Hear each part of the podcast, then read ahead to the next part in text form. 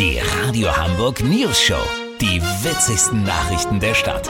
Mit Olli Hansen, Jessica Burmeister und Peter von Rumpold. Äh, guten Tag. Hamburgs grüner Verkehrssenator Agnes Tjax möchte die Kieler Straße zwischen der Anschlussstelle Stelling und dem Eidelstädter Platz im Sinne der Mobilitätswende umbauen lassen. Sie soll danach nur noch einspurig sein. Die Kritik der Opposition und vom ADAC ließ natürlich nicht lange auf sich warten. Olli Hansen, da ist von Verkehrschaos mit Ansage die Rede.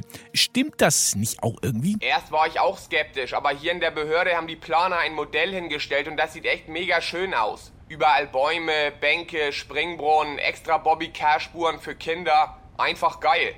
Und der Streifen neben der Bobbycar-Spur, für wen ist der? Das ist eine Rennstrecke für Windhunde? Stark. Gibt's denn so viele Windhunde in Stelling? Ihr Kumpel hat sogar zwei? Na dann. Peter, das ist eine ganz andere Herangehensweise. Tier, Mensch, Natur, Mobilität, alles im Einklang. Es hilft ja auch nichts. Wir müssen da jetzt ja ran, wenn wir die Mobilitätswende ernst nehmen. Weißt, wie ich mein? Ja, das ist schön, aber kommen Autos denn überhaupt noch vor in diesem Konzept? Ja, es gibt auch noch eine Spur für Autos. Aber die teilen sich die, die stadteinwärts fahren, mit denen, die stadtauswärts fahren. Gibt immer kleine Buchten, wo man den anderen vorbeilassen kann, aber eigentlich nicht darf, weil da natürlich absolutes Halteverbot ist. Also man kommt nicht vorwärts und kriegt dann auch noch ein Ticket. Peter, wenn du da nicht ein bisschen Druck machst, passiert doch nichts. Immer noch besser als die Squid Game Lösung, bei der am Ende nur ein Autofahrer überlebt. Weißt, wie ich mein? Bitte? Das ist schon das Ziel? Ach so.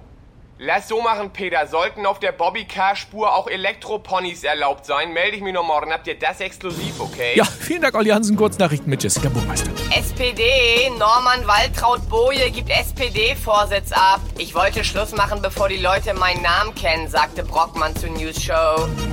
Z-Promi News, Natalie Volk und ihr Rockerfreund Timur haben sich getrennt. Grund, unterschiedliche Ansichten über die Lyrik von Friedrich Hölderlin.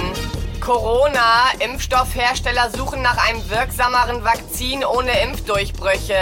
Leider bei eBay. Das Wetter. Das Wetter wurde Ihnen präsentiert von Unterschätzte Kurzzeit-SPD-Vorsitzende der Zeitgeschichte. Lutz von Sackmann-Peine. Das war's von uns. Wir hören uns morgen wieder. Bleiben Sie doof. Wir sind es schon.